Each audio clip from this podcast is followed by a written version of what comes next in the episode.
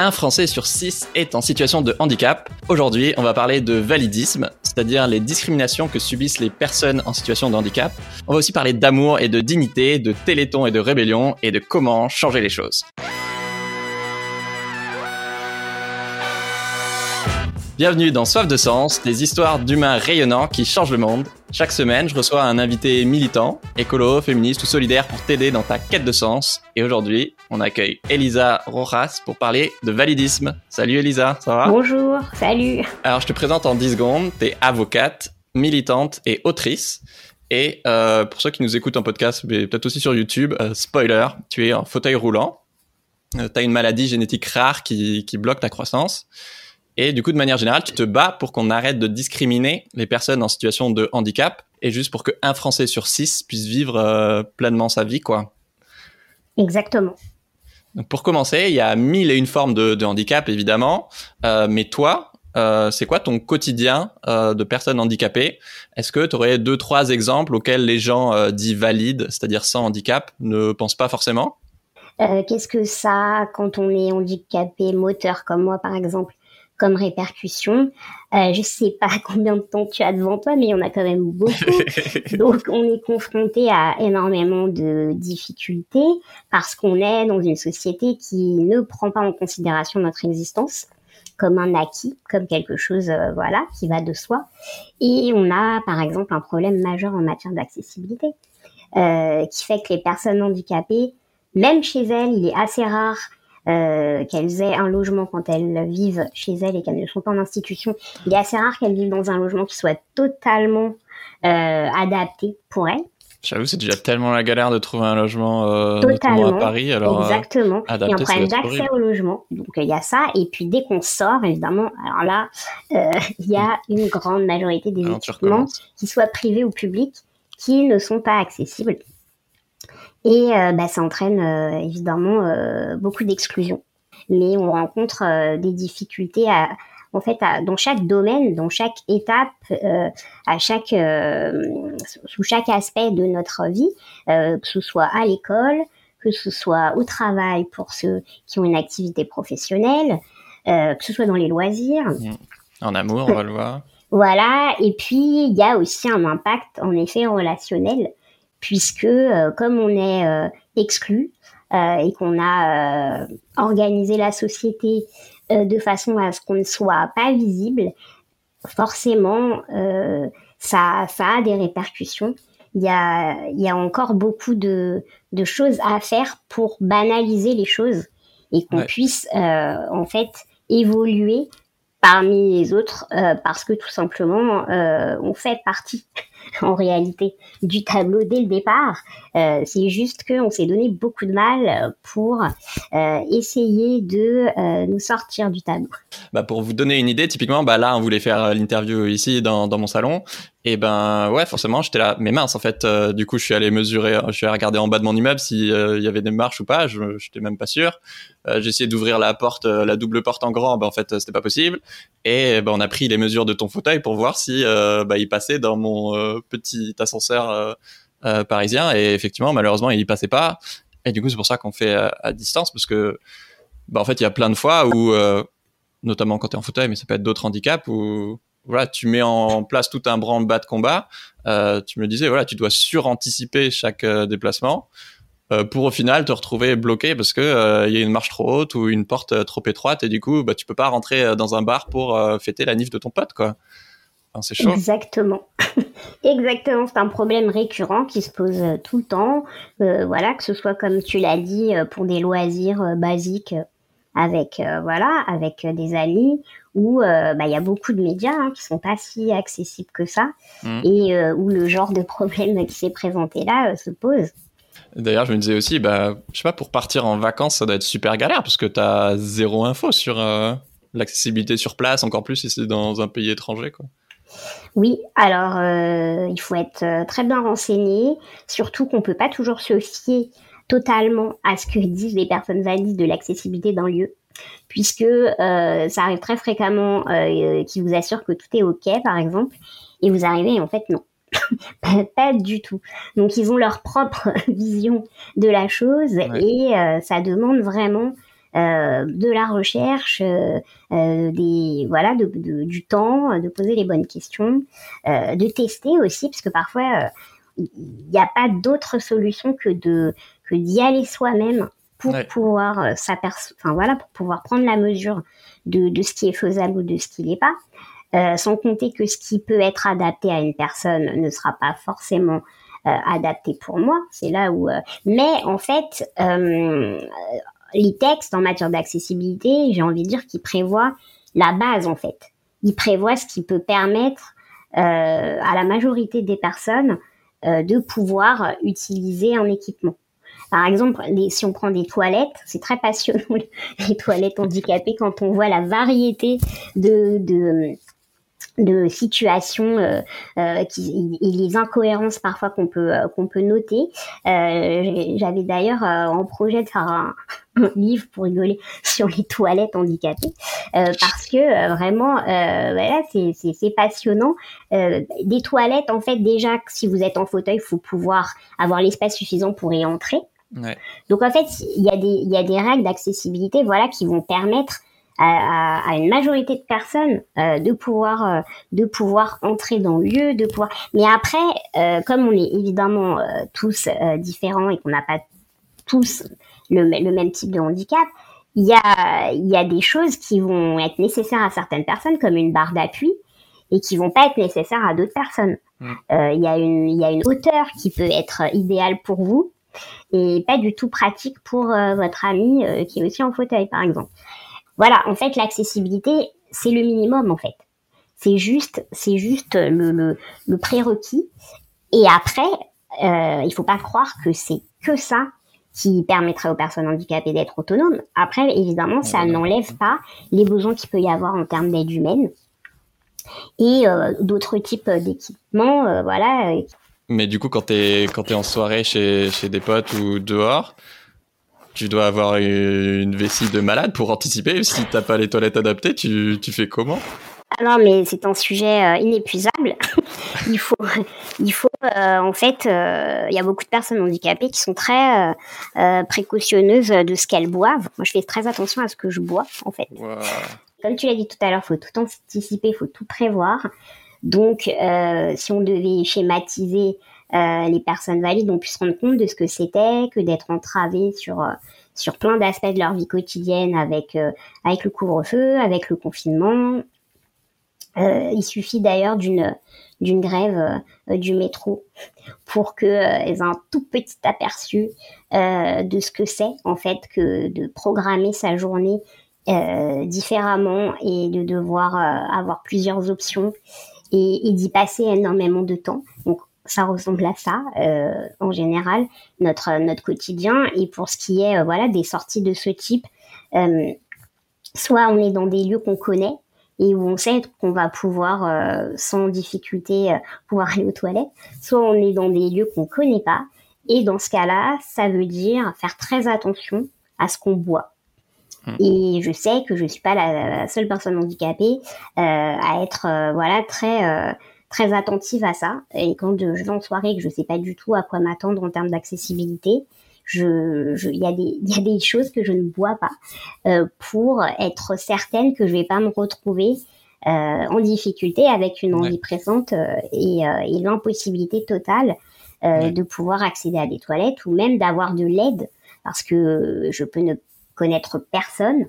Euh, par exemple, ou alors envie d'avoir de l'aide. Voilà, ou alors on peut ne pas avoir envie d'avoir de l'aide, on peut ne pas pouvoir se faire aider euh, en raison du type de, de handicap qu'on a. Euh, alors moi, par contre, mais ça c'est voilà, c'est pas chaque personne handicapée est différente sur ce genre de, de décision. Euh, moi, j'ai aucun problème à demander de l'aide à des gens que je connais pas, mmh. justement pour essayer de, de trouver des solutions et de pallier à ce genre de, de problèmes j'ai développé la faculté de pouvoir euh, demander de l'aide à n'importe qui, à n'importe quel moment. J'ai aucun problème avec ça. Et euh, j'essaye dans, euh, dans l'assemblée, dans la foule, même parfois je peux être amenée à le faire dans la rue, vraiment en cas de gros gros soucis, à, essayer de trouver, enfin en gros à essayer de trier, y compris dans des gens que je connais pas, pour trouver la personne qui me semble la plus à même de pouvoir m'aider euh, sans faire de bêtises. Euh, donc je dois euh, en gros scanner vite fait chaque personne et évaluer sa capacité à m'aider, non seulement à avoir l'envie de m'aider, à le faire bien. voilà, c'est parce que je suis obligée de lui faire confiance et, que voilà, donc il y a tout un tas de paramètres qui rentrent en ligne de compte et c'est assez intéressant parce qu'on apprend pas mal de choses en fait sur les gens. Genre quoi bah, Par exemple, ne serait-ce que, que le fait euh, de demander à une personne que vous connaissez pas de vous pousser, de pousser votre fauteuil, ce que je dois faire euh, souvent si je sors, et eh ben ça ça permet par exemple de parce que quand une personne elle a ses mains sur les poignets, c'est comme si je sentais en fait la, personne. Et, euh, et par exemple, il y a des gens qui ont l'air très sûrs d'eux, très confiants, et quand, au moment où ils doivent faire quelque chose de délicat techniquement, comme de franchir euh, un trottoir, bah, ils tremblent. Et, et je les sens trembler. Donc là, je me dis ah ok, donc en fait c'est pas voilà en fait pas quelqu'un d'aussi confiant que ça. Donc il faut euh, c'est très c'est pas toujours simple parce que il faut arriver à expliquer ce qu'il faut faire et en même temps à rassurer la personne, alors qu'on n'est soi-même pas forcément ultra rassuré. Et, donc, je dois euh, dire à la personne qu'elle va y arriver, qu'il faut qu'elle s'y prenne de telle et telle façon, euh, que ça va bien se passer et tout. Et d'ailleurs, la majorité du temps, ça se passe relativement bien. Euh, du coup, effectivement, on se rend compte que bah, vous, êtes obligé de mettre en place plein de stratagèmes juste pour vivre normalement. avant d'aller plus loin, je voudrais clarifier un peu ce que c'est le, le validisme. Euh, on est dans des villes euh, en France qui sont validistes, c'est-à-dire qui discriminent les personnes handicapées. handicapées. Euh, enfin voilà, je sais pas si vous voyez prendre forcément les escaliers du métro en fauteuil roulant, ou monter dans un bus bondé, ou devoir payer un taxi à chaque rendez-vous, comme là on l'a évoqué pour l'interview. et même plus largement, tu dis bah comment tu veux que tes droits de citoyen tu puisses les exercer quand tu peux même pas physiquement accéder à un, un tribunal qui a 18 euh, marches ou à une mairie ou à un commissariat. Comment tu fais pour voter s'il n'y a pas de programme imprimé en braille? Euh, voilà, Pour toi, Elisa, c'est quoi le, validisme? Alors, si je devais euh, résumer, maintenant j'ai trouvé une phrase pour pouvoir le définir rapidement. en fait, c'est un système d'oppression, le validisme. c'est un système d'oppression qui prend comme référence la personne valide comme la norme et comme l'idéal à atteindre. Et le résultat, c'est que c'est comme tout système euh, d'oppression, de, domination, il, il infériorise les personnes handicapées et il déshumanise les personnes handicapées. Donc ça a tout un tas d'implications euh, en termes euh, de, de, représentation, parce que pour se justifier, un système de domination doit reposer sur des représentations euh, caricaturales qui lui permettent, euh, voilà, de, de pouvoir euh, expliquer l'exclusion et de pouvoir la présenter comme étant logique. Hmm. Voilà pour pas qu'on on, s'aperçoive qu'en fait c'est c'est une injustice sociale et, et c'est c'est une exclusion totalement arbitraire et, et, euh, et puis voilà, comme je te l'ai dit tout à l'heure, euh, le, le, résultat, c'est très souvent des discriminations euh, diverses et variées, structurelles, à chaque, euh, à chaque étape, dans chaque domaine de la vie. Mmh. On va parler d'amour maintenant. Euh, tu es l'autrice du livre euh, Mister T et moi, qui raconte une histoire d'amour que tu dis impossible, fantasmée par une femme en fauteuil roulant, euh, vis-à-vis d'un de ses amis qui lui est valide. Euh, D'ailleurs, je vous ferai gagner un, exemplaire de, du livre que, que la maison d'édition enverra aux au gagnants. Euh, donc, comme d'hab, pour participer au concours, dis-nous un truc que tu retiens de cette interview en commentaire, euh, soit sur euh, Podcast Addict, Apple Podcast euh, ou YouTube. Et dans ce livre, tu racontes bah, le cœur du le sujet central, c'est le jour où tu veux déclarer ta flamme à un homme valide, à ton ami. Euh, mais ce jour-là, il y a tout ton entourage qui te dit bah, d'éviter cette situation euh, soi-disant humiliante, ce qui est déjà hyper violent. Sous-entendu, euh, bien sûr qu'une personne valide ne voudra pas sortir avec une personne euh, handicapée. Pourquoi on a ce genre de, de réflexion?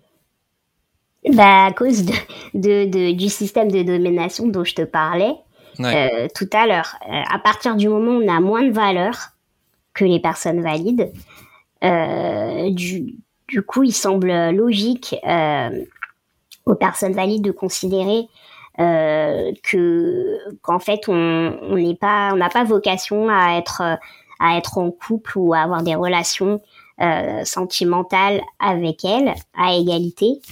C'est ça l'idée. Et, euh, et, en plus, on a une conception euh, que d'ailleurs je trouve très contestable et étrange des relations amoureuses et sentimentales qui, euh, qui ressemble à un marché en quelque sorte, où chaque personne aurait une valeur différente. Il y a une échelle de valeur, notamment physique, euh, puisqu'il y a, il y a des canons de beauté qui sont imposés par les dominants. Et donc, euh, chacun est supposé euh, savoir ou pouvoir se placer dans l'échelle de valeur. Et, et, et, les, les rencontres sont supposées se faire sur la base de cette échelle. C'est-à-dire qu'il y aurait des gens euh, qui ne pourraient pas euh, côtoyer et avoir des relations avec d'autres parce que physiquement, ils ne seraient pas à la hauteur. Ce qui est euh, déjà en soi comme raisonnement totalement incroyable et aberrant. Enfin, moi, je trouve ça aberrant. Ah oui. oui, on l'accepte tous, en fait. Avant d'y réfléchir, on l'accepte. Mais quand tu déconstruis, t'es là, mais... Oui, et en fait, quand on y pense, on ne peut que se dire que ça n'a aucun sens ça prouve bien qu'il y a des, il y a des physiques, il y a des corps qui sont dévalorisés, déconsidérés et qui sont euh, réputés euh, ne pas être intéressants et, ne pas susciter le désir et l'intérêt amoureux et sentimental. Et c'est le cas euh, évidemment des personnes handicapées.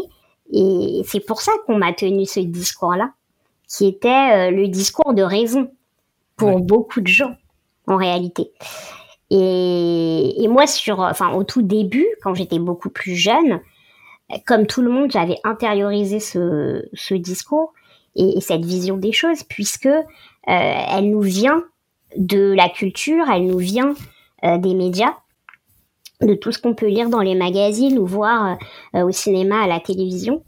Donc, il, faut quand même un, temps de pause, un temps de réflexion pour euh, remettre en cause euh, tous ces postulats de départ qui sont euh, totalement faux en réalité. Est-ce que tu es OK pour qu'on dise ton âge à peu près? Oh oui, oui. Je l'ai dit moi-même de toute façon. J'aurais pas dû. t'as, la quarantaine, quoi, pour donner, pour ceux qui nous écoutent. Tu disais dans une interview, et c'est vrai, on pense jamais les personnes handicapées comme objet de désir. Euh, voilà, enfin, ceux qui nous écoutent, euh, voilà, quand est-ce que vous avez vu, euh, et c'est peut-être arrivé une fois, mais c'est quand même très rare, une personne handicapée, surtout une femme, voilà, comme objet de désir, soit dans une série, soit dans une publicité, juste dans son entourage ou j'en sais rien, même dans un porno. Mais effectivement, dans les standards de beauté, il n'y a, pas de, de femmes handicapées.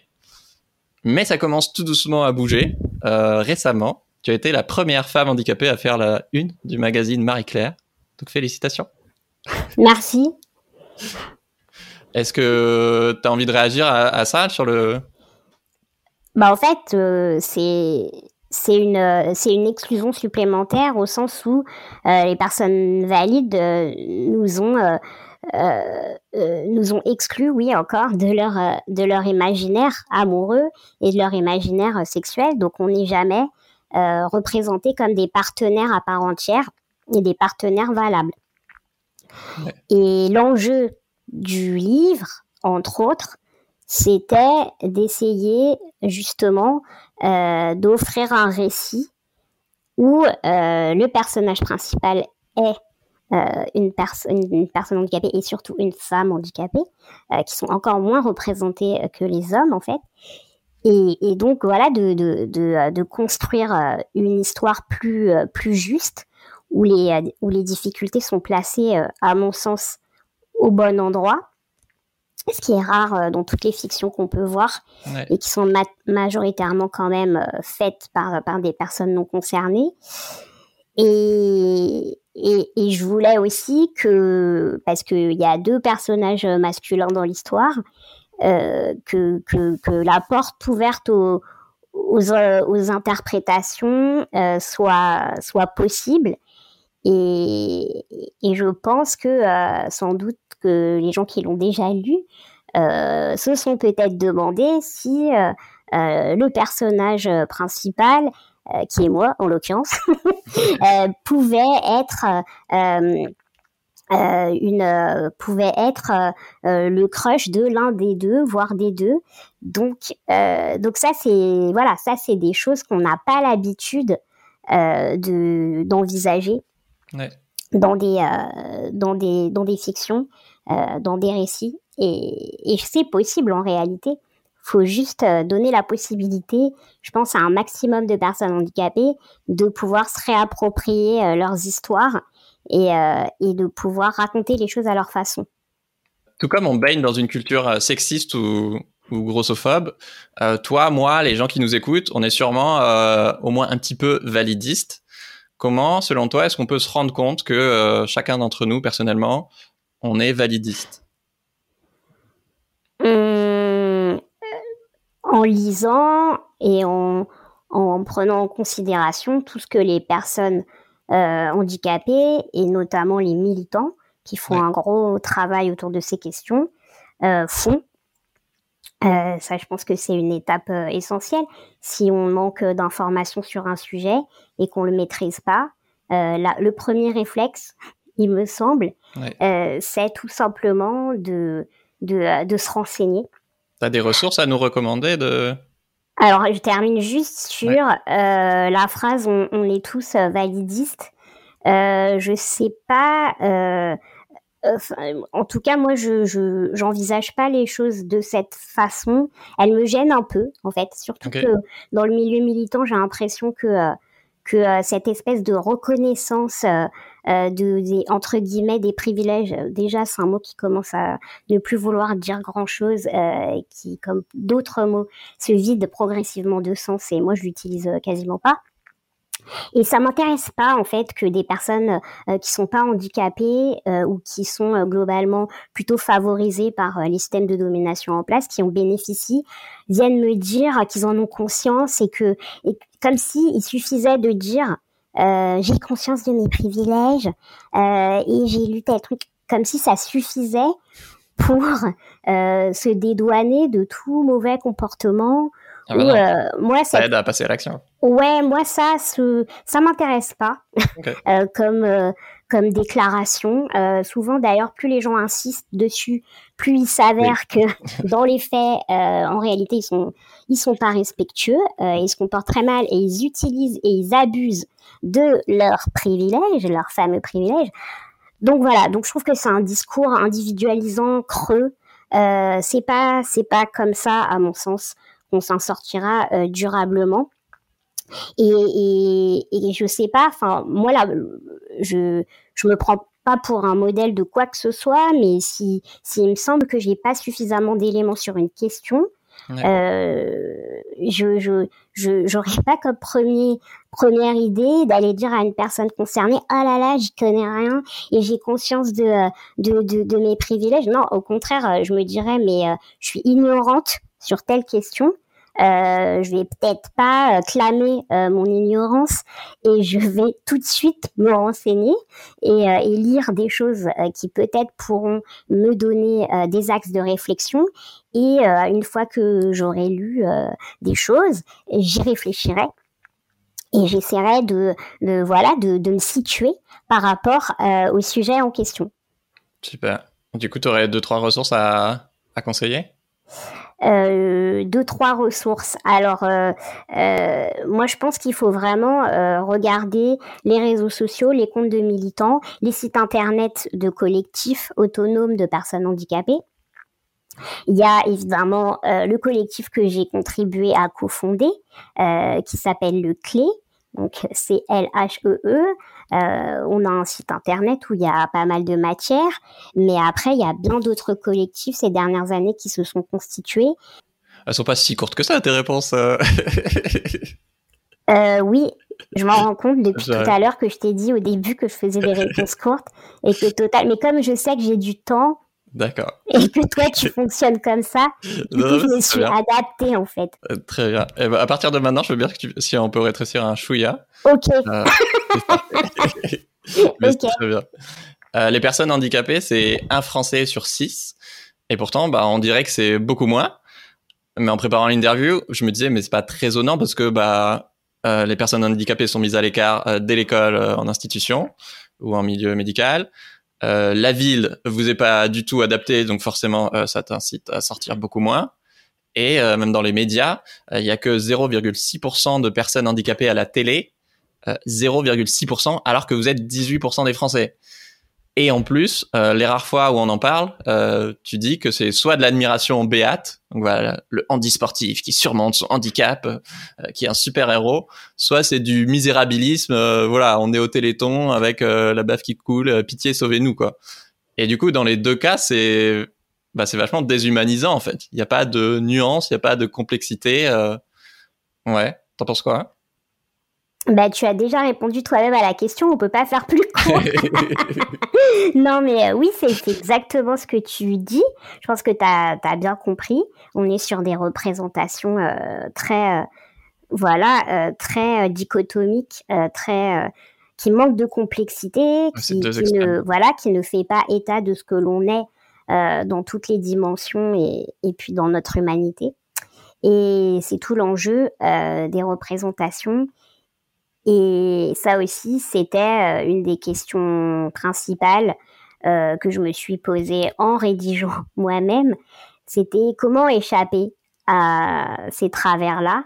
Euh, alors même que je suis une personne concernée, on a toujours peur de verser dans l'un ou dans l'autre et comment essayer de dépeindre une personne complexe avec avec euh, voilà des, euh, des obsessions, euh, des travers, mais aussi des qualités. Et c'est ce qui nous manque. Mais encore une fois, c'est surtout le fait que les personnes handicapées sont pas impliquées et même elles devraient ne pas être seulement impliquées, elles devraient, je pense, contrôler de A à Z les représentations en cause.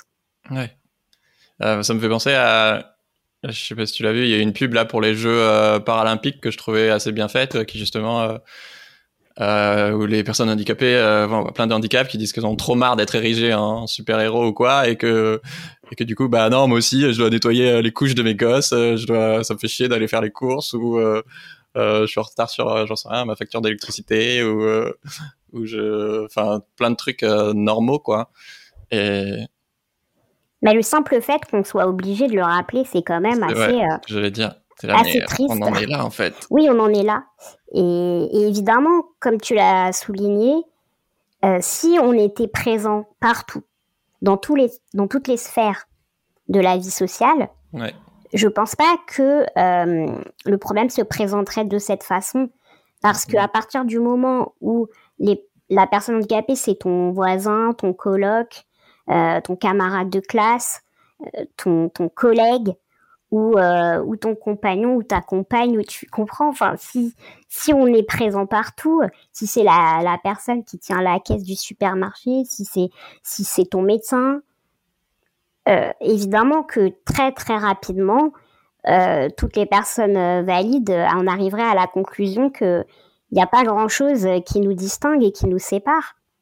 Un jour, à, 25 ans, euh, t'en as eu marre justement de voir le Téléthon et tu publies une tribune dans, euh, je crois, le courrier des lecteurs du Nouvel Obs et, du Monde, si je dis pas de bêtises, où tu dénonces une campagne de communication euh, gênante, euh, une émission de télé racoleuse qui met des enfants au premier rang pour faire pleurer la ménagère de moins de 50 ans, qui confond solidarité avec charité. Ils l'ont pris comment le Téléthon? Pas très bien. Ah ouais? Bah oui, ils l'ont pas très bien pris. Ah, pas très bien, j'ai compris. Bah très bien. Non, pas très bien, excuse-moi. Non, bah c'est pas, pas très bien. Euh, moi, moi, je l'ai écrite parce que j'en avais assez. Et que j'ai décidé de consacrer un peu de temps euh, à la à l'écriture de cette lettre.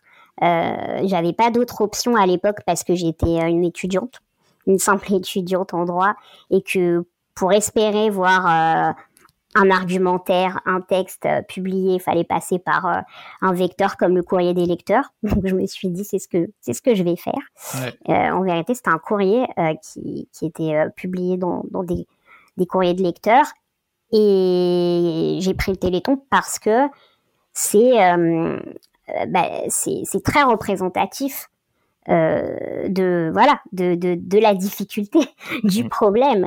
Euh, si ça prend autant d'espace, euh, si le, le, discours est aussi simpliste, c'est bien, voilà, ça, ça, reflète quelque chose, ça dit quelque chose de, de la société dans laquelle on vit.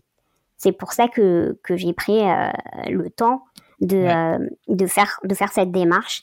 Et c'est en le faisant que je me suis aperçue qu'il y avait beaucoup plus de gens que ce que j'imaginais, à la fois de gens concernés qui s'intéressaient à ces questions-là et qui étaient contents de voir euh, un discours différent émerger, et euh, qu'il y avait euh, beaucoup finalement de personnes valides qui avaient besoin d'entendre ce discours et qui étaient intéressées par cette argumentation et par ces idées et là, je me suis dit, bon, en fait, c'est très intéressant. Donc, euh, c'est une première étape et idéalement, il faudrait continuer dans ce sens. justement, plus tard, ça a amené à, ce que tu sois encore plus euh, militante. Moi, ça m'a mis une claque quand tu as mis des mots sur quelque chose que dont j'avais conscience sans avoir vraiment conscience qu'effectivement, le problème sous-jacent, c'est qu'on fait du handicap une question de, de charité ah, s'il vous plaît, les valides, euh, donnez-nous un peu d'argent euh, si vous êtes des personnes bien. Alors que bah non, ça devrait être euh, la base et ça devrait être une question politique et qu'on parle, on parle toujours de, campagne de dons, mais on parle jamais de vraie politique nationale pour améliorer les conditions de vie des personnes handicapées. Et voilà, comme tu dis, l'accessibilité, c'est c'est pas un luxe ni un confort, quoi. C'est une condition d'égalité, juste pour permettre à 12 millions de Français bah, de se déplacer, de travailler, de faire leurs courses. Euh, d'aller étudier le droit ou plein d'autres choses quoi. J'avais pas conscience de du fait qu'en fait c'est une question politique politique qu'on a décalé sur le champ euh, de la charité, ce qui ce qui nous arrange bien. C'est ça, on a dépolitisé cette question. Euh, et, et, le résultat est malheureusement là. Du coup, c'est exactement ça, c'est que on, on, oublie trop fréquemment que c'est vraiment une, un sujet qui est une question sociale, qui est une question politique, qui met en jeu euh, l'égalité, le respect des droits fondamentaux des personnes concernées, et que ça a absolument aucun rapport avec euh, ni ce qui relève de l'effort, ni ce qui relève de, de la charité, en fait, mmh. puisque euh, vraiment là, on est sur, sur, un, sur un discours extrêmement nocif et, et pervers, et en plus, euh, qui est faux en fait, qui, est totalement faux. Donc, euh, donc si au moins euh, je, je parviens à convaincre un maximum de gens de réorienter les discussions et les débats autour de la politisation de la question du handicap et de toutes les injustices voilà que ça représente pour les personnes concernées et, autour de, en fait de, l'idée que c'est une lutte d'émancipation au même titre que les autres. Et on a tendance aussi ça euh, à le zapper, alors que alors que non, quand quand on quand on, on prend connaissance de, l'histoire des autres luttes et, aussi de, de euh, voilà de, du propos que, que chaque euh, que chaque groupe opprimé développe, on s'aperçoit très vite que euh, les points communs sont aussi très nombreux en réalité et mmh. que tous les systèmes de domination fonctionnent de la même façon. Ce qu'il y a, c'est que pour les personnes handicapées, on, on, a vraiment réussi à convaincre beaucoup de gens que euh, c'était pas une exclusion volontaire, que, que c'était euh, dans, un, dans une intention louable, ça, c'est, ça, c'est très déresponsabilisant pour les personnes qui, en réalité, ont organisé cette exclusion, qui n'a absolument rien d'une bonne intention, pas du tout. C'est vraiment euh, la volonté d'un groupe social de prendre le dessus sur un autre groupe. Quand j'ai écrit le, le, tome 2 de Changer le monde en deux heures, il y a un chapitre sur euh, le handicap et un projet que tu connais, je sais pas si tu cautionnes ou pas, j'accède. Euh, et j'ai vu, euh, mais c'est pas le sujet, j'ai vu le documentaire euh, Defiant Lives, où effectivement c'est, je, crois qu'il n'était même pas encore sorti à l'époque, et c'est une des actions politiques les, qui parle d'une des actions politiques les plus longues et les plus radicales qui a eu lieu aux États-Unis, où voilà, il y a littéralement 150 militants handicapés qui ont occupé les locaux du ministère de la Santé à San Francisco euh, pendant 25 jours pour euh, accélérer une loi sur l'accessibilité. Et donc, ils s'attachaient aussi dans la rue à, à, des roues de bus pour bloquer la circulation avec leur fauteuil ou autre. Et c'était vraiment euh, la folie. Et là-bas, il y a vraiment eu un avant-après ce mouvement social, j'ai l'impression. Et depuis, la ville est beaucoup plus adaptée aux personnes en situation de handicap avec des transports adaptés, des trottoirs larges, du braille, etc. Quoi. Est-ce que tu penses que ça, ça pourrait arriver en France? En effet, c'est une histoire très différente sur, sur le plan militant dans les pays anglo-saxons, disons qu'il y a voilà il y a une traduction il y a une tradition pardon euh, d'action directe euh, qui est beaucoup plus ancrée en fait euh, qui date des années 70 et qui a été utilisée aussi par des militants handicapés qui se sont aussi inspirés d'autres luttes sociales et notamment de la lutte pour les droits civiques. Et et, et du coup voilà il y a quand même eu des des avancées en termes de, de législation, en matière de discrimination et en matière d'accessibilité, sans que ce soit parfait, attention. Euh, je pense que ça, c'est ce qu'on n'a pas réussi à, à ancrer en France.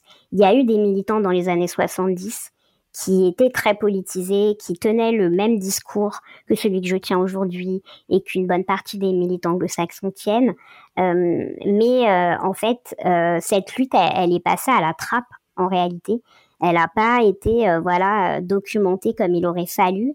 Elle s'est pas inscrite sur le long terme et ça, ça nous a fait perdre un temps précieux puisque euh, il a fallu pour beaucoup d'entre nous qui sommes militants aujourd'hui redécouvrir cette histoire euh, pour pouvoir voilà et aussi avancer de notre côté.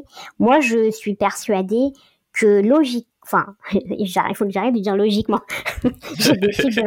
Moi, je pense et je suis vraiment persuadée que on pourra pas euh, échapper à euh, si on, enfin voilà, si on veut véritablement euh, changer changer les choses dans ce pays et compte tenu des gros blocages quand même sur beaucoup beaucoup de sujets qui concernent les personnes handicapées, je pense qu'on pourra pas avancer et progresser sans se diriger dans cette voie, en fait, sans justement en arriver euh, au, type euh, d'action et euh, et au type de militantisme qui, qui, qui, a pu être développé dans, dans ces pays. Ok. Et, du coup, idéalement, comment, enfin pas idéalement d'ailleurs, comment est-ce qu'on peut faire pour aujourd'hui pour que les personnes handicapées en France puissent vivre normalement dans, dans la société? Ben Déjà, il faudrait respecter les textes qui existent. qu'ils soient nationaux ah ou bah, internationaux. Hmm. Ça peut paraître bête de dire ça, euh, mais enfin c'est quand même euh, l'évidence en fait. Et on est dans un pays qui respecte pas les engagements qu'il a lui-même pris sur le plan international. Donc euh, j'ai envie de dire que c'est quand même une, un élément déterminant. Et évidemment, il faut qu'il y ait un maximum de personnes handicapées qui investissent tous les champs possibles. Euh, et que et qu'on continue euh, sur la voie du militantisme autonome et, euh, et, sur la voie de la politisation de, de cette question-là. Je, je vois pas tellement d'autres d'autres possibilités, d'autres options. Euh, j'ai pas un programme politique clé en main. et je pense que rien qu'en lisant les, les, textes écrits par les militants et, euh, et en révisant euh, la Convention internationale relative aux droits des personnes handicapées de l'ONU, il y a déjà matière à faire pas mal de propositions concrètes. Hein. Oui, en fait, on, en fait, on a déjà les solutions. Maintenant, c'est qui a le courage de les mettre en place ou exactement, c'est exactement ça. un rapport de force pour euh, pas leur laisser le choix, quoi. Exactement. Voilà. Et ben, c'est très intéressant ce, ce terme de rapport de force parce que c'est aussi ce que tu as pu observer, euh, ce que tu as pu euh, euh, découvrir dans Defiant Lives, c'était qu'il y a un moment donné, en fait, où on n'a plus le choix pour faire avancer certaines questions. Il faut instaurer un rapport de force. Et ça, c'est ce que, en tant que personne handicapée, on n'a pas encore réussi à faire. Le jour où on aura enfin ce rapport de force, je pense qu'il y a des choses qui pourront se débloquer. Mais quand toute ta vie, on t'a été ou on t'a fait croire que tu étais euh, dépendant ou inférieur ou pas un sujet politique en tout cas, bah ouais, faut reconstruire tout cet imaginaire de bah non en fait j'ai des droits, j'ai le droit de me battre pour autre chose que juste euh, euh, la charité. ouais. c'est très, c'est très difficile. C'est, euh, c'est vraiment euh, comme, comme tu, comme tu dis, c'est très difficile pour euh, pour les personnes handicapées, surtout si elles se sont construites, voilà, sur le long terme, dans voilà, dans ce discours biaisé qui les porte à croire que elles sont des objets et qu'elles n'ont pas le droit de revendiquer quoi que ce soit et qu'elles doivent se contenter du minimum en réalité, euh, voilà, il faut, et malheureusement, mais c'est c'est euh, un cheminement, hein, c'est un cheminement mm. pour chacun d'entre nous, mais il faut véritablement qu'on restaure notre confiance, euh, d'où l'intérêt aussi de, de, travailler sur sur les représentations, mais il faut qu'on puisse se, se convaincre nous-mêmes qu'on est des sujets de droit. Euh, qu'on a parfaitement notre place dans cette société, qu'on nous a exclus de façon euh, illégitime et que et que nos revendications euh, elles sont voilà, elles sont parfaitement compréhensibles, elles sont fondées. Et ne pas ne pas avoir peur de de les porter, même si la difficulté c'est que il y a tellement tellement d'obstacles au quotidien que militer, s'investir un petit peu pour la défense de nos droits, bah, c'est aussi presque un luxe pour beaucoup d'entre nous. il faut avoir le temps en fait. Il faut avoir euh, euh, la possibilité, voilà, de dégager de l'énergie euh, pour pour s'y consacrer. Et ça, on sait aussi que c'est pas forcément possible pour tout le monde. C'est pas possible pour pour pour certains d'entre nous. Oui, parce qu'effectivement, il y a un il y a un lien fort entre handicap et précarité, quoi. Soit Totalement. juste en termes de chômage ou d'autres choses. Ouais, mais la conscientisation, elle est fondamentale la conscientisation des personnes concernées. Et moi, j'ai bon espoir. Euh, de toute façon, je pense qu'il ne pourra pas en être autrement. à partir du moment où les choses sont amorcées, je vois pas comment il pourra en être autrement. Euh, et je suis, euh, sans être, voilà, je suis pas exagérément optimiste, mais je, je, vois quand même que qu'avec les nouveaux outils qui existent aujourd'hui, notamment sur les réseaux sociaux, on gagne du temps sur pas mal de, de, choses. Et, euh, et, on peut diffuser rapidement euh, à une certaine échelle euh, toutes les idées dont, dont, on a besoin et se voilà et, se, se, se, former, se conscientiser les uns les autres. Et je trouve qu'il y a quand même une, une génération de, de personnes handicapées euh, qui aura à cet égard gagné du temps, vraiment. voilà, qui aura été plus vite euh, que, que des générations comme la mienne. Euh, sur ces sur ces questions et tant mieux et qui a accès aussi à un nombre d'informations considérables mm. euh, auxquelles moi j'avais pas accès euh, quand j'avais une vingtaine d'années. Justement, toi, tu es, très active sur Twitter, euh, tu es très drôle, mais aussi très tranchante. C'est quoi ton, ton rapport à, à Twitter? Euh, J'imagine que ça doit relever de l'addiction à ce stade. ben oui, attends. franchement, je voilà, je trouve que il y a un problème de, quand même qui se pose en ces termes concernant les réseaux sociaux. Euh, J'y consacre pas mal de temps, surtout à Twitter, parce que ça, je pense que c'est ce qui correspond le plus à ma personnalité, c'est de l'écrit et moi j'aime l'écrit. Mm. J'aime le fait euh, enfin moi je suis pas une personne très impulsive donc je voilà je réfléchis avant de avant de, de poster des choses et euh, même si il y a un aspect rapide et réactif etc mais quand même il y a il y a une possibilité de réflexion en amont donc ça me correspond bien et c'est pour ça que euh, j'ai pu développer ce que j'ai développé sur Twitter euh, mais je pense que que peut-être j'y passe trop de temps. Et c'est une vraie question. Enfin c'est une question hyper euh, quotidienne en ce moment, euh, vraiment présente, de quel espace on donne dans sa vie à ce genre de euh, d'outils? qu'est-ce qui est trop, qu'est-ce qui n'est pas assez? en même temps, ça m'a apporté beaucoup de choses. Donc on peut pas, voilà, on peut pas jeter le bébé avec le du bain. C'est peut-être encore plus complexe pour une personne handicapée parce que ça te permet d'avoir une parole que t'as pas habituellement euh, dans les médias ou peut-être en général dans juste la, vie sociale, quoi. Mais pour plein de minorités, c'est exactement ça.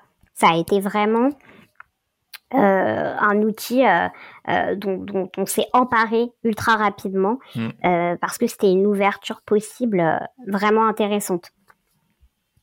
Et je n'avais pas réalisé à quel point effectivement le, le validisme peut se croiser avec le le féminisme ou plutôt le, sexisme. si tu es OK d'en parler, tu dis que qu'en tant que femme handicapée, le système t'amène à te détester toi-même. je trouvais ça hyper violent et que je sais qu'il y a des personnes handicapées qui, qui nous écoutent et c'est principalement des femmes qui, qui écoutent Soif de Sens. Comment est-ce que, enfin voilà, et du coup, tout ça pour dire que si ça pouvait les aider à, à déconstruire ça aussi, pour réapprendre à s'aimer, je trouvais ça hyper fort. Comment est-ce que selon toi le, le système il, il t'amène à ouais tu dis à te détester toi-même?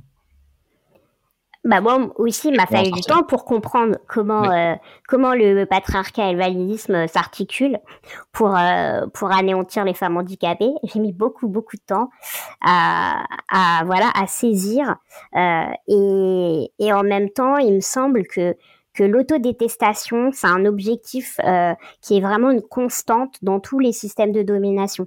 C'est pas propre au handicap, c'est vraiment une constante. Euh, l'idée, c'est de vous persuader que le problème vient de vous, évidemment, pas de l'extérieur, pas de l'organisation sociale, surtout pas. voilà. Euh, et que donc, pour que les choses s'arrangent, pour que votre vie soit plus paisible, plus sereine, que vous n'ayez pas de problème, euh, l'idée, c'est de vous convaincre qu'il faudrait être autre. Voilà, qu'il faudrait correspondre à la norme. et, et ça, ça, ça vaut aussi pour les personnes handicapées. Donc, il faudrait qu'on rêve d'être valide il faudrait qu'on vive dans la frustration de ne pas l'être, que l'on envie les personnes valides et donc qu'on se déteste. Et dans le pire des cas, parce que c'est ce qui arrive avec l'autodétestation, c'est que ça produit évidemment euh, des dépressions euh, qui peuvent être euh, plus ou moins graves et des idées suicidaires, puisque quand vous êtes acculé, et que et vous savez plus quoi faire pour pour vous en sortir, il arrive et c'est totalement compréhensible qu'on en soit à arriver à se dire, mais en fait, si je me supprime, je supprime le problème. En fait, la souffrance s'arrête et euh, tout, tout ira bien puisque ce monde ne veut pas de moi. C'est ça euh, la gravité, euh, le drame de l'autodétestation. Et tout ce qu'on fait sur le plan militant, c'est pour remettre les choses en place, pour recadrer tout ça et bien pointer du doigt que en réalité le problème il vient pas des personnes, il vient de l'organisation sociale et que si on modifie cette organisation sociale, si on revoit euh, les voilà, si on revoit les, critères, si on revoit les priorités, euh, les objectifs, euh, si on repense les choses de A à Z, chacun euh, peut exister en paix en fait. Et, et chacun voilà peut euh, peut peut euh, tout simplement mener comme tu je crois que c'est ce que, ce que tu rappelais en introduction, que chacun peut mener sa, sa vie tout simplement euh, atteindre euh, les, les, objectifs euh, qui sont voilà qui sont les siens. Et et c'est et voilà et puis côtoyer les autres avec aussi leur leur petite ou, ou grande particularité mais sans que ce soit quelque chose qui vous stigmatise qui vous résume euh, parce que parce que c'est jamais le cas en fait. Ouais. C'est vrai qu'on l'a vu un peu tout au long de, l'interview, mais qu'il y a souvent cette constante d'infantiliser les personnes handicapées et notamment les femmes qu'on va avoir du mal à considérer comme euh, comme des adultes. Et du coup, ça impliquerait voilà qu'elles aient euh, bah, une vie amoureuse, on en a parlé, euh, sexuelle ou qu'elles deviennent mères, etc. Et ça, ça ça dérange la société quoi. Donc c'est ouais, c'est temps qu'on libère les discours là-dessus et qu'on arrête avec ces conneries quoi. C'est ça. Alors, ce qui est douloureux, et ça, je peux le comprendre dans une certaine mesure, c'est que finalement, euh, les, solutions impliquent une remise en question de la part des personnes valides. Ça veut dire, voilà, euh, avoir conscience que on participe voilà, au, problème et que si on prend uniquement le sujet euh, du livre qui sont les, relations, qui sont les relations sentimentales, qu'est-ce qui fait que euh, en tant que personne valide, vous envisagez pas une relation avec une personne handicapée, ou si vous l'avez déjà envisagé, quelles sont les questions que vous vous êtes posées, pourquoi vous êtes posé ces questions-là et pas d'autres questions? Mm. Euh, voilà, en, réalité, euh, c'est ça qui est pénible pour, pour les, les personnes qui sont pas broyées par, par, euh, par le validisme, c'est de devoir euh, s'interroger en termes de responsabilité et infléchir son, son comportement, revoir certaines choses. Mais ça ne se fera pas sans, cette voilà, sans ce préalable. Est-ce que tu as en tête un, témoignage ou une anecdote de, quelqu'un que ton engagement a aidé? Un en particulier, je je saurais pas dire, mais mais je sais qu'on m'écrit régulièrement des choses gentilles.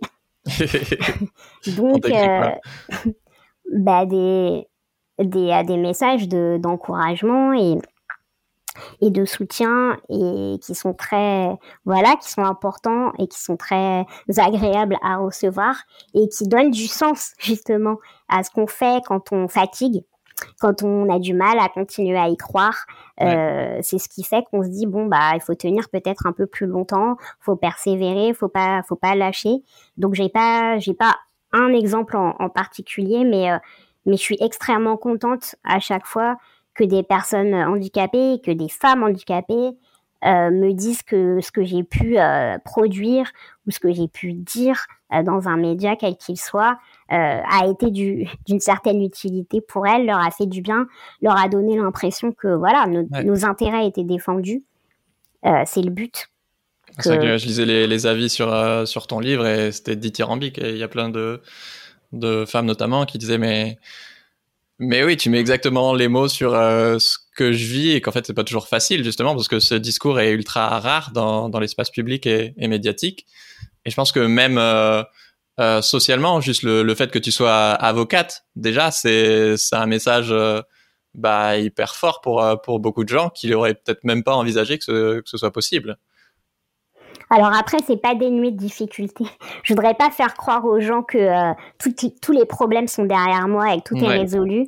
Euh, au contraire, euh, c'est c'est pas des choses dont je parle en étant euh, déconnecté de tout ça et c'est c'est des choses que pour partie je continue à vivre en fait. Genre dans quelle situation typiquement ça dans ton quotidien d'avocate, ça peut se ressentir bah, Les problèmes euh, que le manque d'accessibilité euh, occasionne sur le plan et personnel et professionnel, euh, euh voilà. Enfin, c'est pas quelque chose dont je vais pouvoir être loin ou, ou me débarrasser comme ça. Faut pas, voilà, faut pas ah bah croire. voilà, donc il y a certaines choses. Euh, bon bah je, je suis plus une étudiante donc j'ai plus de problèmes d'ordre d'ordre scolaire etc mais ce que je vais dire par là c'est que euh, c'est que euh, il faut pas imaginer que parce que euh, voilà on, on, a on a réussi certaines euh, certaines choses ou on a atteint certains objectifs. Après la réussite qu'est-ce que c'est? Ce serait un long débat. Euh, moi je la vois pas forcément là où tout le monde la voit. Je pense que ce qui compte c'est de faire ce qu'on aime ce qui vous correspond. Mais après ça va pas forcément de pair avec la stabilité financière, ça va pas forcément de pair avec euh, des, des de, en fait la, la, la, des, des, des, problèmes résolus dans tout domaine. C'est pas enfin c'est c'est pas du tout euh, c'est pas du tout mon cas et je voudrais pas faire croire aux gens que c'est le cas et que ce que je suis en train de leur vendre c'est un modèle de, de réussite ou quoi que ce soit. Je leur vends aucun modèle surtout pas surtout pas.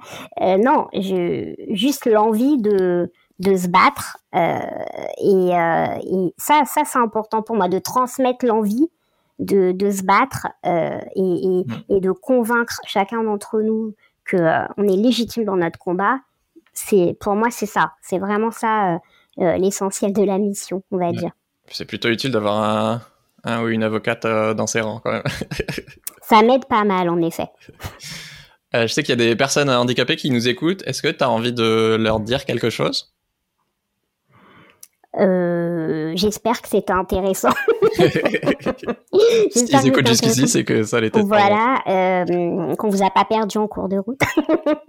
euh, non, bah j'ai pas j'ai pas de message très intelligent au-delà de vraiment il faut pas se laisser convaincre que ce qu'on vit en tant que en tant que groupe social opprimé est, est justifiable est normal. C'est pas du tout le cas. Et moi, j'ai confiance en nous. Et je sais que même si peut-être de mon vivant je le verrai pas, on, finira par euh, obtenir euh, ce qu'on est en droit d'obtenir, et c'est-à-dire des meilleures conditions de vie et, et, des droits qui soient pas comme ils le sont actuellement, bafoués, mais, mais qui soient respectés. Pour cette dernière partie, l'émission s'appelle Soif de sens. On va parler de ta quête de sens. Pour toi, Elisa, c'est quoi le, le, sens de la vie? C'est la minute philo. je suis nulle en philo en plus, je suis extrêmement terre à terre. Euh, en fait, euh, je pense que euh, en fait la vie de base n'a pas de sens. Je pense que c'est affreux de voilà d'en avoir conscience. c'est totalement n'importe quoi. Personne ne vous a demandé si vous vouliez être là et vous arrivez. Voilà. vous allez mourir. Vous allez même pas forcément choisir comment. Euh, et euh, ni le moment, ni l'âge, ni, euh, ni la façon, ni rien du tout. Et oh, voilà, et il y a un espace entre ces deux moments cruciaux. Que peut-on bien en faire? Moi, je pense que c'est chacun, évidemment, qui donne un sens à tout ça comme il le peut. Et moi, le sens, euh, il s'est imposé de lui-même, faisant partie, voilà, euh, d'un groupe, d'un groupe qu'on écrase constamment, euh, je me suis dit, euh, voilà, qu'est-ce qui peut avoir plus de sens que, que d'essayer de, euh, avec d'autres personnes évidemment concernées, de, de, de modifier les choses et de et voilà et, de, et, de, et de militer et de et de et, d'essayer d'aller le plus loin possible dans ce combat. C'est ça le sens. Mais mais après, euh, je pense pas détenir une vérité. Euh, dans aucun domaine. C'est pas du tout ça la prétention. Euh, moi, je pense euh, essayer de défendre ce en quoi je crois. Je trouve qu'il y a une différence entre penser détenir la vérité et avoir des convictions. Moi, j'ai des convictions, c'est-à-dire que sur beaucoup de sujets, j'ai une opinion qui est tranchée, comme tu l'as dit, et, et je pousserai de toutes mes forces pour convaincre un maximum de personnes euh, d'aller dans ce sens. Ça s'arrête là. Mais après, euh, s'il y a des gens qui sont pas d'accord, s'il y a des gens qui n'y croient pas, s'il y a des gens que ça n'intéresse pas, euh, je peux l'entendre aussi et je peux le comprendre, mais ça ne m'empêchera pas de, de faire ce que je dois faire en la matière. Mais voilà, mais il y a pas, voilà, l'idée c'est vraiment ça, c'est d'essayer d'être au plus proche de, de ce en quoi je crois en fait. C'est beau. Eh ben, c'était le mot de la fin. Merci. ok. merci Elisa. Merci je à. Euh, et toi qui nous as écouté jusqu'au bout, bah merci d'être encore là. Euh, si tu veux gagner le livre d'Elisa, eh ben oublie pas de laisser un, un commentaire. Euh, si tu as trouvé cet épisode incroyable comme moi, ce qui est forcément le cas, euh, s'il te plaît, parle de cet épisode à, à juste un proche, que ce soit une personne handicapée, euh, quelqu'un qui est proche d'une personne handicapée ou, ou pas d'ailleurs, quelqu'un qui veut juste changer le monde et qui connaît rien au monde du handicap. Ça m'aide énormément et c'est par le bouche à oreille et, et l'éducation et la politique qu'on changera le monde. Ciao tout le monde